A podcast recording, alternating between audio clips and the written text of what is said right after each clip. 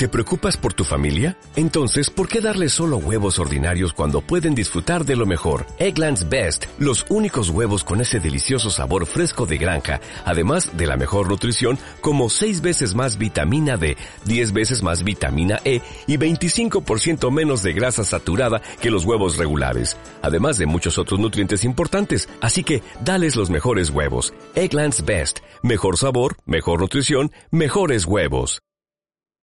1,5. Los ojos de todo el mundo se han situado en Glasgow durante dos semanas para tratar de aunar esfuerzos y hacer realidad por fin una cifra, la de reducir drásticamente el aumento de la temperatura global hasta alcanzar los 1,5 grados. La COP26 estaba llamada a ser un encuentro clave para la lucha contra el cambio climático, como en su momento lo fue la COP que dio lugar al Acuerdo de París hace cinco años. Pese a las múltiples reuniones y acuerdos anunciados en los días de esta cumbre, la clave estaba en el acuerdo final, que requería la unanimidad de los casi 200 países que han estado presentes. Tras un fin de semana de arduas negociaciones y de modificaciones del borrador de acuerdo, finalmente vio la luz un documento que ha sido recibido de forma ambigua. Por un lado, se valora de forma positiva la referencia concreta al carbón como principal fuente del calentamiento global y el compromiso para reducir su uso. Por otro, algunos sectores lamentan que la declaración final no incluya la necesidad de eliminar las centrales de carbón, sino que que reclame una reducción progresiva de esta energía. Una vez finalizada la cumbre y con el acuerdo final encima de la mesa, surgen eh, numerosas cuestiones. ¿Qué acuerdos han resultado clave? ¿La cumbre Glasgow puede ser considerada un éxito o un fracaso? Y sobre todo, ¿qué implicaciones tendrán los objetivos comprometidos para las compañías españolas? En este podcast de KPMG valoraremos de la mano de sus expertos la COP26 y analizaremos qué sucederá a partir de ahora. Empezamos.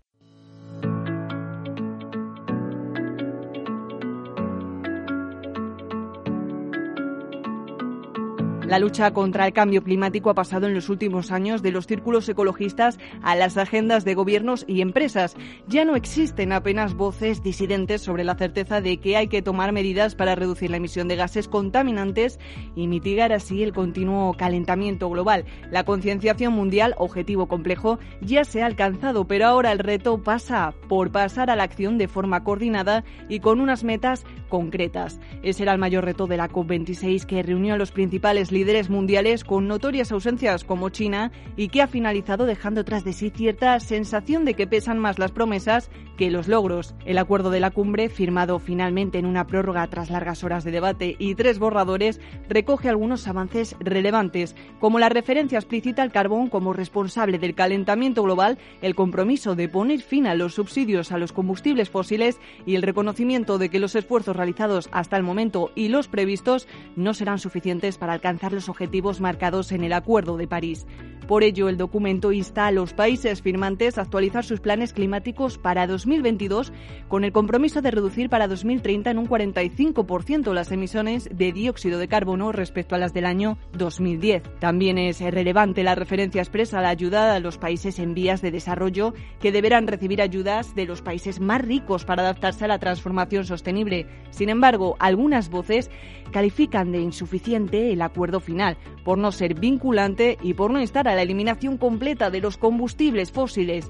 Más allá de este documento, el encuentro también deja algunas imágenes para la historia, como las manifestaciones de miles de jóvenes en las calles de todo el mundo reclamando medidas más decisivas a los gobiernos o el discurso realizado desde un atril instalado en el mar por el ministro de Exteriores de Tuvalu, Simone Kofe, para concienciar sobre los impactos eh, para su nación del cambio climático de la subida del nivel del mar. Con todos los representantes ya de vuelta en casa, queda analizar qué ha sucedido y qué sucederá a partir de ahora. Contamos para ello con Ramón Puello, socio responsable de sostenibilidad de KPMG en España. Ramón, había mucha expectación y expectativas en torno a esta COP, en la que se esperaba que simbolizara el paso definitivo a la acción para reducir de forma drástica las emisiones contaminantes. ¿Se ha conseguido este objetivo? ¿Ha sido finalmente un éxito o una desilusión? Existen opiniones para todos los gustos acerca de si la COP, celebrada recientemente en Glasgow, ha sido un éxito o un fracaso. Éxito, como fue la de París del año 2015,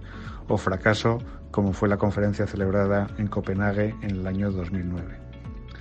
Lo cierto es que el mundo no está mucho más cerca de alcanzar los objetivos de, París que antes de la celebración de la conferencia de, Glasgow, con lo cual, si el objetivo último es avanzar hacia un mundo donde las emisiones permanecen significativamente por debajo de los dos grados e idealmente por debajo del grado y medio, ¿no? como se pone de manifiesto en el, en el Acuerdo de París, pues lo cierto es que Glasgow ha ayudado de manera solo, solo marginal. Algunas voces lo que indican es que quizá lo que habría que reconsiderar es la totalidad del proceso de negociación internacional en materia de cambio climático, dado que en las tres décadas que llevamos con este sistema, pues los avances no han sido eh, generalmente considerados eh, muy importantes.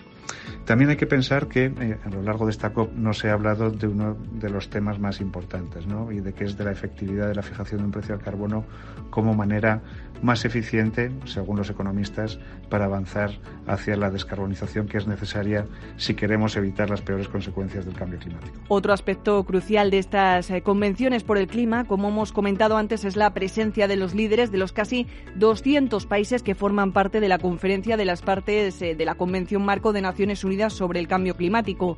Que acudan o no a estas citas es eh, muy relevante, tanto desde el punto de vista simbólico del compromiso como del impulso concreto de medidas que impliquen a todos los países, especialmente los más contaminantes. Para ahondar en este punto, contamos con Jerusalén Hernández, socia de sostenibilidad de KPMG en España, que ha estado presente en Glasgow. Jerusalén, cuéntanos, ¿cómo se ha vivido en esta COP la ausencia de países relevantes? ¿Cómo valoras esta cumbre climática? Los días previos a la COP26, cuando se empezaron a vislumbrar algunas de las ausencias, se generó un cierto desencanto e incertidumbre sobre cuál podía ser el resultado final.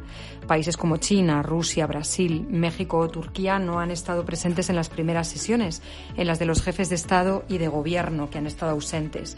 Pero eso no significa que no hayan estado en las mesas de negociación. Sus ambiciones han sido escuchadas y, como las de otros países, como Australia, han sido consideradas insuficientes. Cada día, eh, durante las sesiones plenarias de repaso de los avances del acuerdo, sobre todo en la última semana, no han faltado las intervenciones de los negociadores de estos países, que a menudo han estado seguidas por otras de países europeos u otros países que han pedido más esfuerzos. Eh, en realidad, estas ausencias han puesto de manifiesto cuáles son las posiciones de los países sin que esto suponga que todos los sectores productivos, todas las empresas que están en estos países o todas las eh, regiones locales de los países tengan la misma opinión. Eh, aún así, el acuerdo es para todos eh, y, tendrá que verse también a lo largo de los próximos 12 meses cuáles son los avances que ellos van a realizar. Junto a, junto a las ausencias hemos visto también acuerdos relevantes bilaterales, como el de China y Estados Unidos, que probablemente nos deberían llevar a eh, una posición más optimista. Mm, la valoración que yo hago de la COP es moderadamente optimista, precisamente. Mm, probablemente podríamos considerar que no hemos llegado donde queríamos, y es así, no hemos llegado donde queríamos, pero cuando estás ahí y ves la dificultad que tienen las negociaciones, entiendes mejor cada uno de los avances que se han ido dando. Eh, es insuficiente, lo es. Aún estamos lejos de los objetivos de París, aún estamos lejos de 1,5 grados, aún estamos lejos de net zero, pero es verdad ya nadie ha puesto en duda la necesidad de avanzar y yo he visto eh, ambición por parte de todos de poner sobre la mesa lo mejor que tenían tanto los gobiernos como las empresas y por supuesto la sociedad civil empujando a todos hacia adelante. Eh, es fácil entender esta dificultad cuando ves los países que están negociando en los grupos de negociación. ¿no? Eh, mm, eh, podíamos ver mm, grupos en los que estaban países como México, Suiza, Corea, juntos negociando lo mismo, cuando en realidad sus intereses, sus impactos y las dificultades que tienen para afrontar las iniciativas son muy distintas. Mientras que unos países pedían más recursos a los otros para la mitigación, los otros les pedían más transparencia o más monitorización. Y esto no es fácil en este entorno multilateral en el que vivimos. Eh, pero sí que ha habido un esfuerzo real por parte de muchos, eh, ha habido muchas horas de trabajo eh, real, genuino, eh, gobiernos solidarios, los sectores empresariales han sido más activos que nunca, incluso en ocasiones más activos que los propios gobiernos y desde luego la sociedad civil ha puesto cada día sobre la mesa algo más que el planeta. También la confianza, la confianza en estos acuerdos multilaterales, la confianza en las conversaciones globales. Ambos, el planeta y la confianza, han estado en riesgo a lo largo de esta COP y es muy relevante haber llegado finalmente a este acuerdo.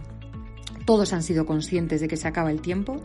Eh, si los logros han sido insuficientes, es verdad, pero siempre lo son en estas grandes negociaciones y aún así se ha avanzado mucho en las cuestiones importantes. Mantener vivo el objetivo 1,5 grados, más recursos para la mitigación, menciones expresas a los combustibles fósiles, una guía por fin para avanzar en la aplicación del artículo 6 del Acuerdo de París, entre otras cosas. Durante los días que ha durado la cumbre de Glasgow hemos asistido al anuncio de múltiples acuerdos, desde el primero de los eh, grandes pactos, la reducción de las emisiones de metano, impulsado de forma conjunta por la Unión Europea y Estados Unidos y considerado como una de las medidas más eficientes de cara a la lucha contra el cambio climático, a la detención de la deforestación o los avances para la eliminación del carbón. Pero uno de los principales escollos ha venido de la mano de la fijación del precio de las emisiones de CO2, uno de los principales asuntos pendientes y de los más urgentes. Ramón, ¿Cuáles considerarías que son los acuerdos más relevantes de los anunciados en Glasgow? ¿Cómo valoras el reto de la fijación de un precio para las emisiones? Durante la conferencia de Glasgow hemos asistido a numerosos anuncios y todos ellos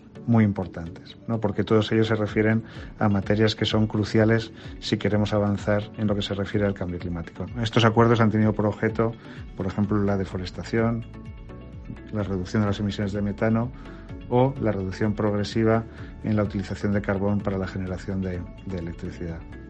En este último eh, aspecto se pone de manifiesto la importancia del lenguaje ¿no? en este tipo de, documentos y en este tipo de negociaciones internacionales, donde originariamente la redacción era eliminación, ¿no? face out, al final lo que queda en el texto es face down o reducción. Pero todos estos acuerdos también ponen de manifiesto que quizá, ¿no? que como dicen los críticos, no se ha avanzado lo suficiente y podríamos referirnos a aquella canción de Elvis Presley que pedía algo más de acción y algo menos de, conversación. Y por eso los activistas durante esta cumbre bueno, pues acusaban a la propia cumbre de, dedicarse demasiado al bla bla bla y poco a lo que verdaderamente es importante. Y entre lo que verdaderamente es importante y de lo que se ha hablado poquísimo en esta cumbre, a pesar de que Angela Merkel en su discurso ¿no? que, daba cuando comenzaba la, conferencia de, Glasgow se refirió a ello, tiene que ver con el precio de carbono. Esencialmente, ¿no? y a pesar de que en el mundo existen alrededor de 60 iniciativas para poner precio al CO2, lo que sucede es que esencialmente las emisiones hoy en el planeta salen gratis. Lo que nos contaría cualquier economista es que si las emisiones son gratis, el incentivo para descarbonizar los procesos y para buscar alternativas menos costosas es básicamente, no existe básicamente. ¿no? Con lo cual, pues los economistas, y entre ellos el ganador de premio Nobel, eh, William Nordhaus, hace algunos años, lo que defienden es que la fijación de un precio al CO2, ¿no? vía distintas alternativas, es algo absolutamente crucial si queremos avanzar en la descarbonización del, planeta. Y tristemente, este es un asunto del que se ha hablado mm, insuficientemente durante la reciente cumbre de Glasgow. Una vez anunciados todos los acuerdos y conocido el acuerdo final, toca volver a casa y aterrizarlos a la realidad de cada país. Ahora es el turno de gobiernos y empresas de poner en marcha medidas que hagan realidad los objetivos marcados y en este punto es importante conocer las implicaciones. Ramón, ¿qué sucederá ahora? ¿Cuáles son eh, los próximos pasos que deben dar los gobiernos y las empresas? Si podemos extraer una conclusión de esta COP y de las 25 que la precedieron, es que las cosas no están avanzando con la suficiente rapidez en materia de cambio climático y por lo tanto, ¿no? y por la cuenta que nos trae, si tuviéramos que hacer algún pronóstico acerca de qué es lo que va a suceder en el futuro, lo que podríamos pensar es que se va a producir una mayor aceleración, una mayor velocidad y un mayor nivel de ambición en lo que se refiere a los compromisos climáticos de gobiernos y de empresas. En lo que se refiere a los gobiernos tendremos que ver qué es lo que sucede el año que viene en los compromisos vinculantes de los distintos países del mundo en materia de cambio climático. Hay que recordar que estos compromisos a día de hoy ¿no? ni siquiera son suficientes como para alcanzar los dos grados del Acuerdo de París e idealmente el, grado y medio. Los acuerdos de los países a día de hoy nos llevarían a un mundo en el que en el año 2100 la temperatura media en el planeta habría aumentado 2,1 4 grados centígrados. Por parte de las empresas yo creo que lo que cabe esperar es un mayor nivel de ambición. A pesar de que todavía son minoría las compañías de, entre las principales del mundo que han definido objetivos de net zero, mm, observamos cómo se está produciendo una creciente y muy saludable competencia en este sentido, donde los compromisos son cada vez más intensos y donde la fecha de realización de esos compromisos se va acercando en el tiempo del año 2050 hasta lo que esperamos que sea mediados de la década de los años 2030 o incluso con, anterioridad. Y esta competencia saludable se está produciendo como consecuencia también del creciente interés de la opinión pública, de los consumidores y de los inversores por las prácticas de las compañías en esta materia. Es decir, se están generando incentivos en los mercados que animan a las empresas a avanzar de manera decidida en esta dirección, con lo que cabe esperar también por su parte una reacción de mayor velocidad y mayor ambición. Como hemos podido ver en lo que llevamos eh, de podcast, la lucha contra el cambio climático implica toda una transformación de la economía, de los modos de producir y de consumir. Se trata de un giro que afectará a todos los niveles y a la propia población, por lo que una de las cuestiones más relevantes también viene de la mano de la inclusión. En Glasgow este punto ha ocupado, como no podía ser de otra forma, un papel muy relevante con el objetivo de que ninguna persona o país se quede atrás en la transformación hacia una mayor sostenibilidad.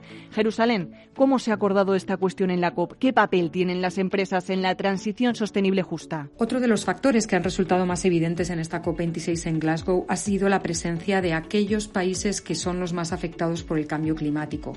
No olvidemos que en ocasiones los, los principales emisores tienen menos impactos asociados al cambio climático que otros países que emiten poco y sin embargo sufren con más virulencia los envites del clima o de los fenómenos climáticos extremos.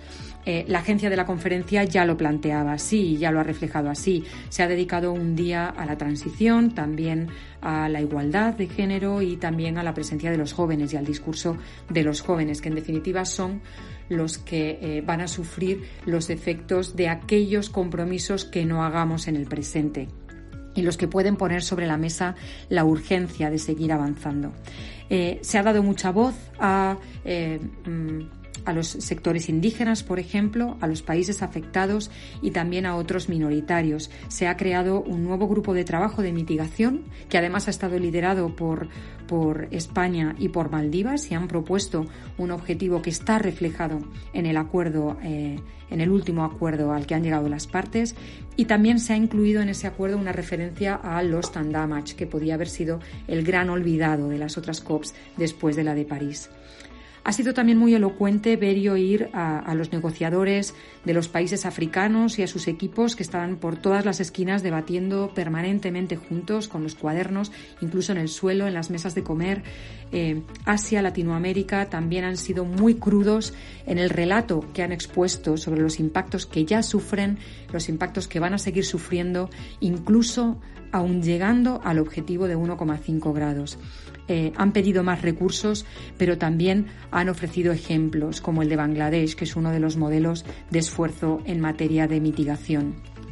Eh, todos han sido muy elocuentes en la transición justa, eh, también en la climate justice, que es una de las frases que más se ha, se ha repetido a lo largo de las sesiones en las que estos grupos han participado. Y, en, esta ambición eh, y en esta, eh, en esta carrera hacia la resiliencia y hacia la mitigación, también las empresas van a tener que jugar un rol muy importante. Las soluciones para la adaptación han de venir de las propuestas y de las soluciones y las innovaciones que las empresas hagan. Y al mismo tiempo, las empresas tendrán que identificar cómo les impacta el cambio climático, cómo impacta a sus resultados financieros. E incluso los nuevos estándares de reporte que se han propuesto en la COP y en el, y en el resto del entorno de reporte que estamos viendo, así se lo van a exigir.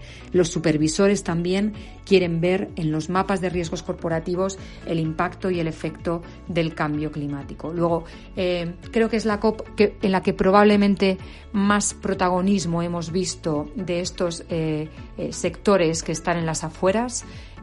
también hemos escuchado más alto y más fuerte la voz de aquellos que se ven impactados por el cambio climático y en la que se han recogido más tanto en los compromisos como en las alianzas, en las propuestas e incluso en los recursos económicos que se van a destinar. Uno de los aspectos eh, más relevantes para alcanzar la descarbonización y hacer realidad al mismo tiempo el objetivo de transición justa viene de la mano de la financiación. De hecho, ha sido una de las aristas en la redacción del acuerdo final de la COP, ante la necesidad de reflejar un importante incremento de la financiación a los países en vías de desarrollo para contribuir a su adaptación climática. Finalmente, el acuerdo recoge el compromiso de los países más ricos a duplicar los fondos destinados eh, a esta adaptación, con lo que se alcanzarían los 40.000 millones de dólares y se dibuja la creación de un instrumento de ayuda internacional destinado a los países más pobres cuando se vean impactados por crisis derivadas del cambio climático como fenómenos meteorológicos extremos. Para analizar el detalle del apartado de la financiación contamos con Pablo Bañó, socio de FS Consulting de KPMG en España. Pablo, ¿Cómo valoras este acuerdo final y cómo adopta el sector su rol en esta transición? Tras la cumbre del clima de Glasgow, la denominada COP26, podemos afirmar que los resultados obtenidos son escasos frente a las expectativas iniciales, aunque se atisban ciertos brotes verdes, como el acercamiento de países como Estados Unidos y China a los compromisos adquiridos. Actualmente, tras el informe final, podemos afirmar sin tapujos que es prácticamente imposible limitar el aumento de temperatura a 1,5 grados, reduciendo el 45% de las emisiones antes de 2035 y a cero en 2050. La transición hacia una economía baja en carbono y más circular conlleva riesgos y oportunidades para la economía y para las entidades financieras. En este contexto, el Banco Central Europeo considera que las entidades deben adoptar un enfoque prospectivo e integral frente a los riesgos relacionados con el clima y medio ambiente. Se espera que el sector financiero desempeñe un papel fundamental en los próximos años. Del lado de los acuerdos, uno de los más relevantes ha sido el alcanzado por la denominada Alianza Financiera de Glasgow, que reúne a 450 compañías de todo el mundo y cuenta con más de 130 billones de dólares en activos. Las empresas firmantes se comprometen a trabajar para neutralizar las emisiones contaminantes y ayudar en el lado de la financiación con hasta 100 billones de dólares en los próximos 30 años para contribuir así a alcanzar los objetivos fijados en el Acuerdo de París. Sin duda, la creación de esta alianza y el anuncio de medidas concretas ponen de manifiesto el mayor compromiso del sector financiero con el objetivo de la descarbonización. Más allá de estas medidas concretas en el marco de la COP, Pablo, ¿qué pueden ir haciendo las entidades financieras eh, para contribuir a la lucha contra el cambio climático? En primer lugar, las entidades deben conocer sus balances para identificar si están financiando a sectores más intensos en términos de carbono y cumplir así con los objetivos de descarbonización que deberán publicarse desde 2023 conforme a la Ley de Cambio Climático promovida recientemente en España. Las entidades deben promover la financiación sostenible para poder reducir el nivel de emisiones y por tanto es necesario que adapten sus políticas de negocio y gestión de riesgos. En el ámbito de la inversión se debe promover productos que sean más sostenibles, tanto en la gestión de activos como en el asesoramiento a clientes, integrando así los factores ambientales, sociales y de gobierno en la estrategia de inversión.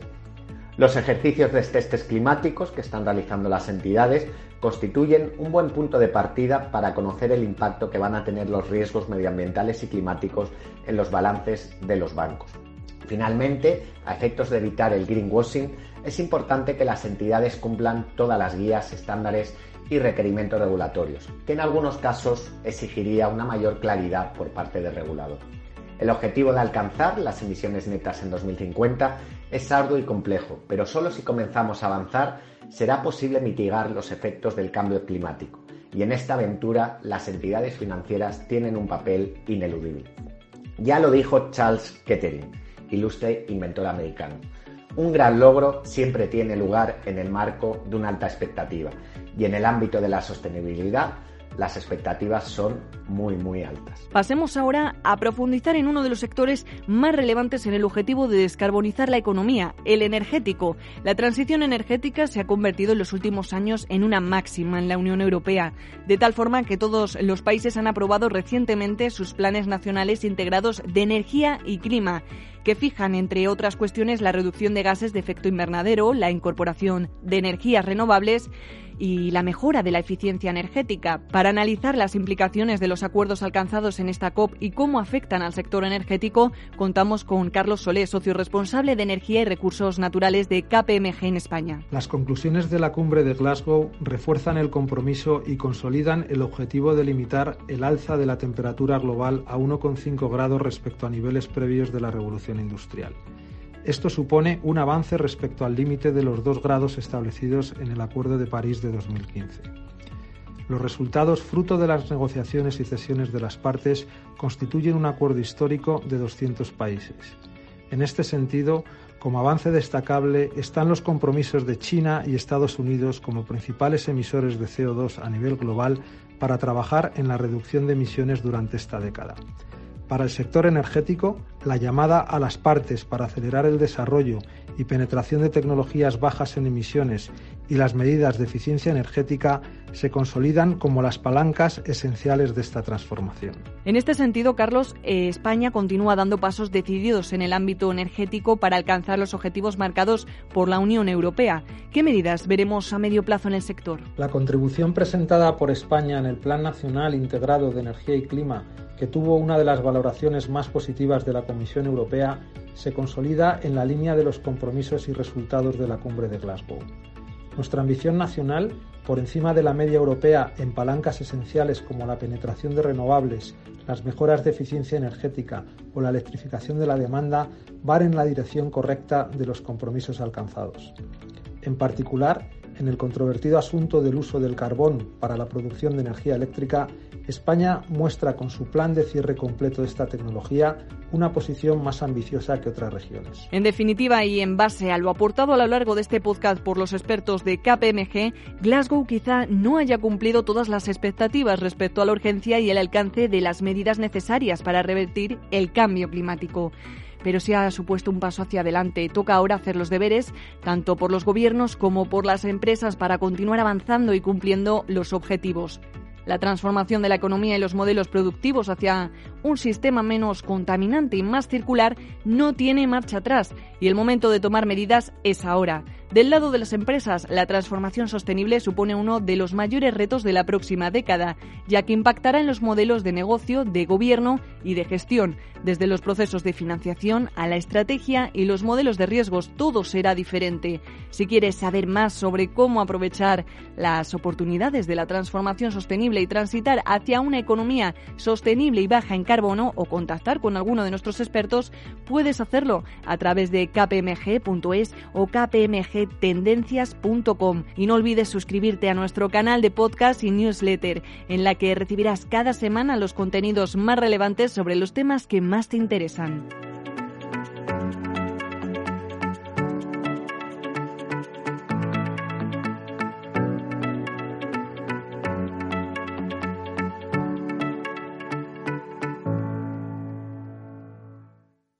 Dale más potencia a tu primavera con The Home Depot. Obtén una potencia similar a la de la gasolina para podar, recortar y soplar con el sistema OnePlus de 18 voltios de Ryobi desde solo 89 dólares. Potencia para podar un tercio de un acre con una carga. Potencia para recortar el césped que dura hasta dos horas. Y fuerza de soplado de 110 millas por hora. Todo con una batería intercambiable. Llévate el sistema inalámbrico OnePlus de 18 voltios de Ryobi. Solo en The Home Depot. Haces más. Logras más.